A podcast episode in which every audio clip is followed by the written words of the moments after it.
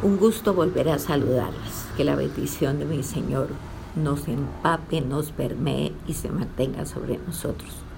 Hoy vamos a ver la lección 12 en el megatema de las cuatro estaciones, en la primera estación que se llama el nuevo nacimiento.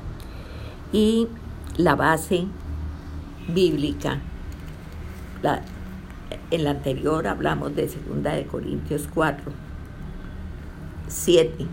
Hoy de qué vamos a hablar? De la misma segunda de Corintios 4, pero no vamos a hablar del 7, sino vamos a tener en cuenta el 6. Segunda de Corintios 4, 6. Vamos a orar. Padre bendito de los cielos, alabamos, exaltamos, bendecimos y glorificamos tu nombre. Muchas gracias por este tesoro precioso, por este regalo maravilloso que nos haces, mi Señor, de ser edificadas por tu Santo Espíritu, de ser sembradas con la semilla de vida que es la palabra que es Cristo mismo. Estamos reconociendo nuestras culpas y estamos confesando nuestras culpas y pidiéndote perdón. Necesitamos que con tu sangre preciosa nos limpies. Dejes este terreno que es nuestro corazón listo para ser sembrado por tu palabra, que es vida y vida abundante. Bendito sea, Señor. Apropiamos en fe este perdón, lo confesamos sobre nuestras vidas, confesamos nuestras vidas limpias de toda maleza precaminosa y nos disponemos a que el Espíritu Santo, Maestro de Maestros, haga su obra. En el nombre de Cristo Jesús, amén y amén. Entonces, lección 12 Segunda de Corintios 4, 6, que dice, porque Dios que mandó de las que de las tinieblas resplandeciese la luz, es el que resplandeció en nuestros corazones para iluminación del conocimiento de la gloria de Dios en la faz de Jesucristo. Es un versículo de una riqueza increíble. ¿Qué es lo primero que nosotros debemos entender? Que estábamos en tinieblas. Y Dios mandó la luz a las tinieblas. Yo soy la luz, decía Cristo. Entonces, al él enviar la luz a las tinieblas, el que resplandeció en mi corazón fue Cristo, que es luz, yo soy la luz. El que en mí cree no anda en tinieblas. Entonces Cristo es la luz. Nos dio nueva vida. Acuérdese de la cita de Efesios 2, del 8 al 10. En esta cita de Efesios 2, del 8 al 10, nos habla muy claramente cómo es que usted y yo hemos nacido de nuevo. Dice, porque por gracia sois salvos por medio de la fe y esto no de vosotros, pues es don de Dios, no por obras para que nadie se gloríe, porque somos hechura suya, creados en Cristo Jesús para buenas obras, las cuales preparó de, Dios preparó de antemano para que anduviésemos en ellas. Así que Él, Él nos dio la nueva vida, solo Él. Entonces, algo que, quede claro una vez por todas, la nueva vida se recibe, no se busca, ni por una decisión nuestra yo nací de nuevo, porque un día decidí tomarla, entonces yo nací de nuevo, porque el muerto no hace nada, ni decide nada, está muerto. La vida que recibimos fue la de Cristo. Y esa nueva vida se manifiesta primero en lo espiritual yo me apropio de ella en lo espiritual y luego se manifiesta en lo natural. Porque nosotros recuerden que siempre les digo somos de adentro hacia afuera. La recibo en lo espiritual para que luego se muestre en lo natural. Se manifieste en lo natural. La nueva vida es para ser insertada en el propósito de Dios. Para eso hemos nacido de nuevo, para ser insertadas en el propósito de Dios. Allá en segunda de Pedro 1 dice que todas las cosas nos han sido dadas por medio del conocimiento de Cristo. todas las cosas nos han sido dadas por medio del conocimiento de Cristo. ¿Qué hizo? Todo. Nos multiplicó la gracia y la paz. Como leemos allá, como ya estuvimos mirando, segunda de Pedro, nos multiplicó la gracia y la paz. Disfrutamos del cumplimiento de todas sus promesas, porque el cumplimiento de todas las promesas que Él nos hizo estaban en la promesa con mayúscula que es Cristo ya la promesa que es Cristo se cumplió y en Él, en la promesa con mayúscula, se cumplieron absolutamente todas las promesas. Entonces, por eso podemos participar de la naturaleza divina. Tenemos una naturaleza divina, todavía tenemos la naturaleza carnal, pero tenemos la naturaleza divina que debe ser la que mande, la que esté en el control de todos, absolutamente todos nosotros. Ahora, podemos cambiar los hábitos y de hecho, pues muchos los cambiamos. Muchos los cambiamos, pero si no cambiamos de hábitat, no pasa nada. Él nos sacó del poder, de la potestad de las tinieblas y nos trasladó al reino de su amado Hijo el hábitat suyo y mío, cuáles eran las tinieblas. Pero ahora no fuimos trasladados al reino de su amado Hijo. Usted tiene que pensar con mentalidad libre de hija, de trasladada.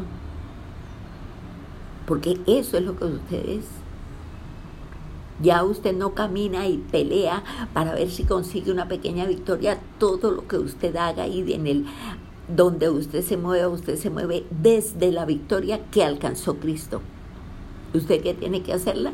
¿Qué tiene que hacer? Cuidarla, defenderla, cultivarla, apropiarla, porque usted vive en la victoria. Además de esto, podemos ser fructíferos. Del fruto al más fruto y al mucho fruto. También tenemos que tener, porque esto es muy importante, porque en esto entraña la libertad con la que vivamos, tenemos que tener entendimiento del perdón recibido. El Señor nos perdonó de una vez y para siempre. Él no se vuelve a acordar de nuestros pecados ni de nuestras maldades. Y cuando los pecados han sido perdonados, ya no hay necesidad de más ofrendas por el pecado, porque la única ofrenda que fue suficiente para perdonar nuestros pecados fue Cristo y Él fue la ofrenda por nosotros. Entonces, cuando usted entiende esto, el, pecado deja de ser problema. Para nada el pecado ya no es problema para usted. Ahora, si usted siempre se siente culpable, usted está bloqueando el hacer de Dios en su vida porque eso quiere decir que usted no ha apropiado el perdón, que usted no lo ha tomado, que usted no, no está de verdad viviendo en el perdón y en la libertad que Dios le dio. Otra cosa que también, resultado de todo este paquete que es la salvación, tenemos que hacer es disfrutar el presente de la verdad divina. Ahora, toda la escritura es verdad, absolutamente toda pero no todo opera en nosotros. De todo el antiguo pacto fue cierto, pero el antiguo pacto ya no tiene nada que ver, que nosotros vivimos el nuevo pacto. Entonces, aunque la escritura es verdad, no todo opera en nosotros. Operamos en la verdad presente, en el nuevo pacto. Ahora, como todo nos fue dado, yo tengo que entrar en una dinámica de conocimiento. Conocerán la verdad, la verdad los hará libres. El apóstol Pablo cuando le oraba al Padre por los Efesios le pedía espíritu de sabiduría y de revelación en el conocimiento de Dios. Cuando oraba por los colosenses también estaba pidiendo que fueran llenos de todo conocimiento y sabiduría espiritual conóceme, conóceme, conóceme. Eso es lo que permanentemente Dios nos dice, conóceme. Entonces, La pregunta sería, bueno, ¿y cómo profundizo el conocimiento de Dios? ¿Cómo lo profundizo? No hay sino una sola forma de profundizar. Intimidad con Dios. Desarrollar la capacidad de estar en intimidad, ojalá todo el día con Dios. Eso es indispensable. Usted debe comenzar su día buscando esa intimidad con Dios. Mantenerse el día en esa intimidad y terminar el día en esa intimidad con Dios. Luego ahí en la segunda carta de Pedro viene una serie de añadir y a lo primero que se añade, porque lo tenemos y nadie puede decir que no lo tenemos y es la fe, porque a cada uno se nos dio una medida de fe. Entonces viene un añadir y comienza que a la fe se le añade virtud. ¿Qué quiere decir virtud? Excelencia. Excelencia. O sea, todo lo que usted haga para Dios tiene que ser con excelencia. A la virtud añadir y añadir y añadir. Y hay una serie de, añadiduras a cada una de las cosas que sigue. Y la última cosa es el amor. Porque por eso nos conocerán. Es la expresión más nítida de Dios. Él dice, Dios es amor. Si por algo los conocen, que sea porque se aman los unos a los otros. O sea, esto es algo para que nosotros nos estemos mirando, examinando, confrontando y viendo si realmente nosotros estamos cumpliendo con esto, si de verdad yo estoy de verdad viviendo en ese amor, ya que Dios vive en mí, yo vivo en Él y Él es amor. Entonces, y, y con mayor razón cuando somos participantes de esa naturaleza divina. Ahora, entendamos también una cosa, somos participantes, pero no somos divinas, todavía conservamos la naturaleza carnal, ¿hasta cuándo? Hasta que nos muramos. Esa naturaleza carnal va a estar siempre ahí en nosotros hasta el último día de nuestras vidas físicas. Ahora, ¿cómo conciliamos esa naturaleza divina con esta naturaleza carnal? En el tema anterior nosotros hablamos de los anfibios y decíamos que los, animales anfibios viven en dos, de dos maneras diferentes, viven en el agua y viven en la tierra. Y así estamos llamados nosotros a vivir de esta manera anfibia. Ahí en el capítulo 4, a partir del versículo 7, habla de que somos vasijas de barro, o sea, ese tesoro invaluable está en una vasija de barro que somos usted y yo. Y luego, a partir de el versículo 10, ahí en, en, en Segunda de Corintios 4, a partir del versículo 10, dice, llevando en el cuerpo siempre por todas partes la muerte de Jesús, para que también la vida de Jesús se manifieste en nuestros cuerpos. Porque nosotros que vivimos Siempre estamos entregados a muerte por causa de Jesús, para que también la vida de Jesús se manifieste en nuestra carne mortal.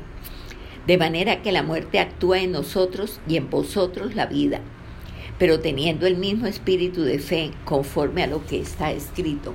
Creí, por lo cual hablé. Nosotros también creemos, por lo cual también hablamos, sabiendo que el que resucitó al Señor Jesús, a nosotros también nos resucitará con Jesús y nos presentará juntamente con vosotros.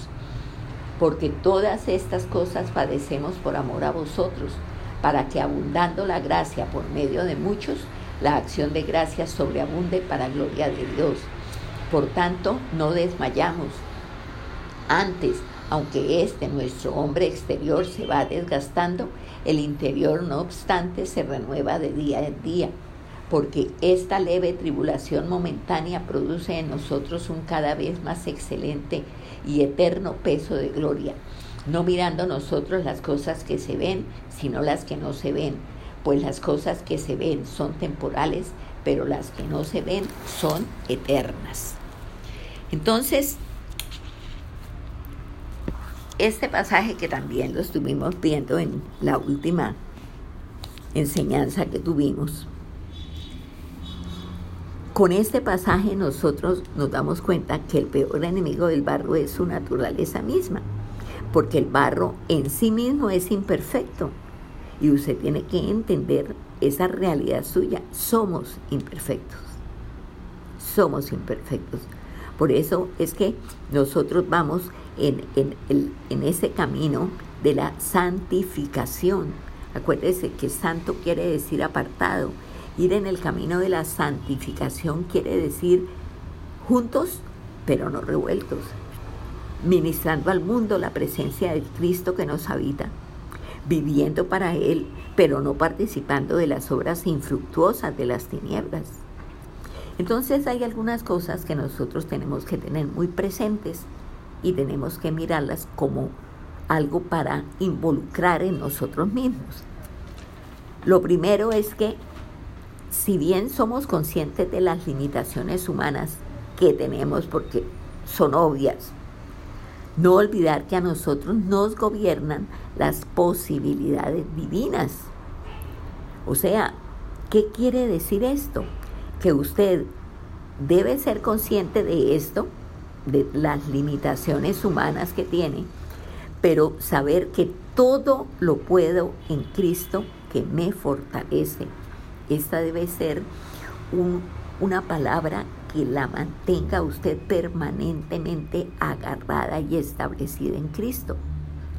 El barro se quiebra, pero el tesoro que está dentro de esta vasija de barro que somos nosotros nunca se devalúa. Entonces, Sí, limitaciones muchas, pero las posibilidades que hay en nosotros son divinas, son divinas. Podemos pasar por situaciones donde sentimos que no nos queda un solo hueso sano, pero ese tesoro que nos habita, que es Cristo, jamás se devalúa. Otra segunda cosa, la situación que atraviese usted en determinado momento no determina la posición que usted tiene. Para nada. Usted puede, como leíamos, como veíamos ayer, la, última, en la última charla que tuvimos, podemos estar derribados, pero no destruidos. Una cosa es que se nos tumbe, pero otra cosa es que se nos destruya. Se nos puede tumbar, se nos puede derribar, pero de ahí nos levantamos y seguimos. Podemos perder batallas, pero no la guerra. Sí, hay batallas que se pierden y no vamos a decir que no, seríamos mentirosos, pero nosotros somos más que vencedores. La guerra ya la ganó Cristo y nosotros tenemos que vivir en esa victoria. Las situaciones graves y concluyentes siempre van a estar precedidas del poder de Dios. O sea, tenemos que estar preparados para enfrentar situaciones tremendas, supremamente graves, concluyentes, pero siempre están precedidas del poder de Dios. Porque si usted realmente apropia y vive estas realidades, su vida nunca será un fracaso. Usted puede atravesar necesidades, pero a usted nada ni nadie lo va a definir como una persona necesitada. Mm, lo, lo, que nos daña, lo que no nos ayuda, por así, decir, así decirlo, es que hemos sido permeados por una mentalidad gnóstica que ha limitado, limitado mucho el valor del cuerpo. O sea, los gnósticos menospreciaban el cuerpo y todo era eh, mente y todo era eh, el cuerpo para nada. Y no es así, porque nosotros con qué le servimos a Dios, pues con el cuerpo. Si tenemos que ir a llevar su palabra, que necesitamos? Las piernas para ir, la boca para hablar, los ojos para mirar, los oídos para oír. ¿Esto que, de qué forma parte pues, del cuerpo? Entonces el cuerpo obviamente es valioso. Ahora acuérdese que Dios redime al ser integral. El ser integral es espíritu, alma y cuerpo. Y el espíritu resucitado recibe un cuerpo incorruptible como el que recibió el Señor Jesucristo cuando resucitó. Este cuerpo que tenemos ahora, y obviamente que nos está recordando el tiempo al que estamos sujetos, este cuerpo con fecha de vencimiento, cuando se separe del alma, se separe del espíritu, irá a la tierra de la que fue tomada pero nosotros vamos a ser revestidos con un cuerpo glorioso tal cual fue vestido, revestido el Señor Jesucristo. Entonces, esté cierta de esto. Este cuerpo que nosotros tenemos, que tiene fecha de vencimiento, que nos recuerda el tiempo al que nosotros siempre estamos sujetos, fue creado por Dios. Por tanto, usted debe sacarle el mejor provecho al cuerpo mientras esté en el cuerpo, porque con este cuerpo es que usted le sirve a Dios. La vida de Jesús se manifiesta en el cuerpo. Por eso hay que darle la trascendencia que tiene. Y es tan valioso que el Señor Dios vino y dejando las togas de su deidad se encarnó. ¿Qué quiere decir encarnarse? Meterse en un cuerpo. Entonces no lo menospreciemos. Y máxime si lo estamos usando para lo que debemos usar, para la honra y la gloria del Señor. Entonces, ahora hay algo que es muy esencial que usted lo tenga en cuenta y es que esta vasija de barro que usted y yo somos está para mostrar el tesoro que nos habita, Cristo. Ahora nosotros hemos leído, lo leemos en la Biblia, cada año hay la Semana Santa, eh, en fin, nosotros tenemos mucho conocimiento de la muerte de Cristo, pero realmente, por revelación con iluminación, la muerte de Cristo es el proceso que llevó a Jesús a hacer lo que nosotros no podíamos hacer. Obviamente, para Jesús que estaba en la carne, fue algo tremendo, tanto que le pidió al Padre que si era posible apartar de él esa copa de esa muerte que lo esperara, que lo hiciera, pero que no fuera la voluntad de él, de, de Jesús, sino la del Padre. En Getsemaní Jesús fue quebrado como una vasija de barro ¿Había manera de evitar eso? No. Para que usted y yo tengamos como patria el cielo, seamos salvas, nos muramos y no vayamos para el cielo, no podía evitarse esto. Pero nosotros todo el tiempo, todo el tiempo queremos hacer manifiesta nuestra voluntad es que yo quiero, es que a mí me provoca, es que yo no quiero ir, es que yo no quiero hacer. Pero en un momento usted tendrá que reconocer que tiene que hacer morir su voluntad. Así como el Señor Jesucristo le dijo al Padre, mas no se haga lo que yo quiero, sino lo que tú quieres. Así también nosotros tenemos que hacer morir nuestra voluntad la muerte diaria y permanente de lo que nos aparta del propósito de Dios. Esa es nuestra voluntad. Por eso es que el Señor Jesús decía que si alguno le quería seguir, que se negara a sí mismo. O sea, que le entregara la voluntad a Él. No pueden haber dos voluntades. Si usted está siguiendo a Cristo, es la voluntad de Dios la que cuenta para usted, no la suya. Entonces la pregunta de rigor, ¿quién me gobierna? Debo hacerme esa pregunta, ¿quién me gobierna? Yo cambié de, Señor. Quien me mandaba antes, quien era el Señor, era el diablo, ahora es Cristo, es Dios. Yo cambié de Señor y se me olvida. Y se me olvida.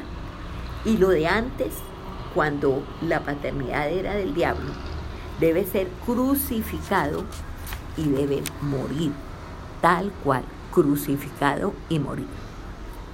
¿Está crucificado y está muerto? ¿Quién la gobierna? Esas son preguntas que la respuesta única y exclusivamente la puede dar usted. Y un tercer punto. Vivimos una diaria crucifixión para experimentar una permanente manifestación. Vivir una diaria crucifixión. Con Cristo estoy juntamente crucificado para poder experimentar una permanente manifestación. Ya no vivo yo, Cristo vive en mí. Esta es la muerte que hace que todo sea permeado por la vida y vida con mayúscula que es Cristo. Mm, ahora, puede ser que algunas cosas que se nos presentan socialmente no, no sea malo, pero si a usted aquello la aparta del propósito de Dios, es malo. Porque su voluntad no existe, es la de Dios. ¿Y cuál es la voluntad de Dios en usted? El cumplimiento de su propósito. Establecer la imagen de Cristo en usted. Establecer la imagen de vida de Cristo en usted. Entonces, puede que lo social no sea malo, pero mucho de lo social, casi todo diría yo, nos aparta de propósito. Y la dinámica en que usted hoy vive, su Getsemaní todo el tiempo, es Gálatas 2.20. Con Cristo estoy juntamente crucificada y ya no vivo yo. Cristo vive en mí. Y la vida que ahora vivo en la carne, la vivo en la fe del Hijo de Dios que me amó y se entregó a la muerte por mí. La vida que vivimos no es por lo que vemos y es agradable, es por fe. Pero nosotros nos limitamos al ver de nuestros ojos. Pero nosotros tenemos que estar viendo a Cristo, la visión de Cristo Usted tiene que estar dispuesta a crucificar lo que vean sus ojos por la visión de Cristo. Así tal cual lo está escuchando. Sí es cierto que Cristo vive en usted. La redención del ser, o sea, de usted, de mí, debe darse por la renuncia diaria de lo que yo quiero en el cuerpo porque el cuerpo lo que debe hacer y lo que debe ser es manifestación de la vida de Cristo. Que debe hacer manifestar la vida de Cristo, que debe ser manifestación de la vida de Cristo. O sea, ¿qué significa esto? Que usted manifieste en el cuerpo la asignación que Dios le ha dado. La asignación que Dios le ha dado. Entonces, esto es algo que usted tiene que tener muy en cuenta en su día a día. ¿Cuál es su asignación? ¿Cuál es el propósito de Dios en su vida? ¿Usted lo está cumpliendo? ¿El propósito de Dios o sus propósitos? Porque todo, todo, absolutamente todo lo que usted y yo hagamos tiene que ser permeado por la vida de Cristo. Y esto no es un entrenamiento exhaustivo. Esto es porque yo fui muerta, sepultada y resucitada en Cristo. No es entrenamiento, es resurrección, porque fui resucitada con Cristo. Yo estoy permeada de la vida de Cristo. Porque Él, Cristo, murió una muerte que yo no podía morir para vivir una vida que tampoco podía vivir por mí misma, en mis fuerzas, si no hubiera mediado el hacer de Cristo en favor mío. si Él no hubiera muerto vicariamente, o sea, en lugar mío, yo no podría vivir la vida gloriosa que estoy viviendo, que es eterna, que en un momento, en este caminar debajo del sol, viene la separación del cuerpo y el revestimiento del cuerpo glorioso, sí, pero es eterna, es eterna. Por eso, usted tiene que tener dominio de los ambientes en donde usted esté por causa del tesoro que la habita, el tesoro que esté en usted. ¿Qué ambiente está viviendo? No importa.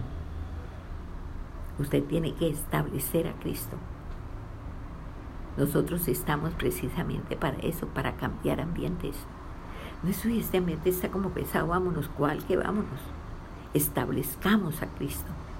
Saquemos esas, esas tinieblas que están permeando esos ambientes, que los hacen pesados, que los hacen ominosos, que los hacen feos, de los que la gente quiere irse.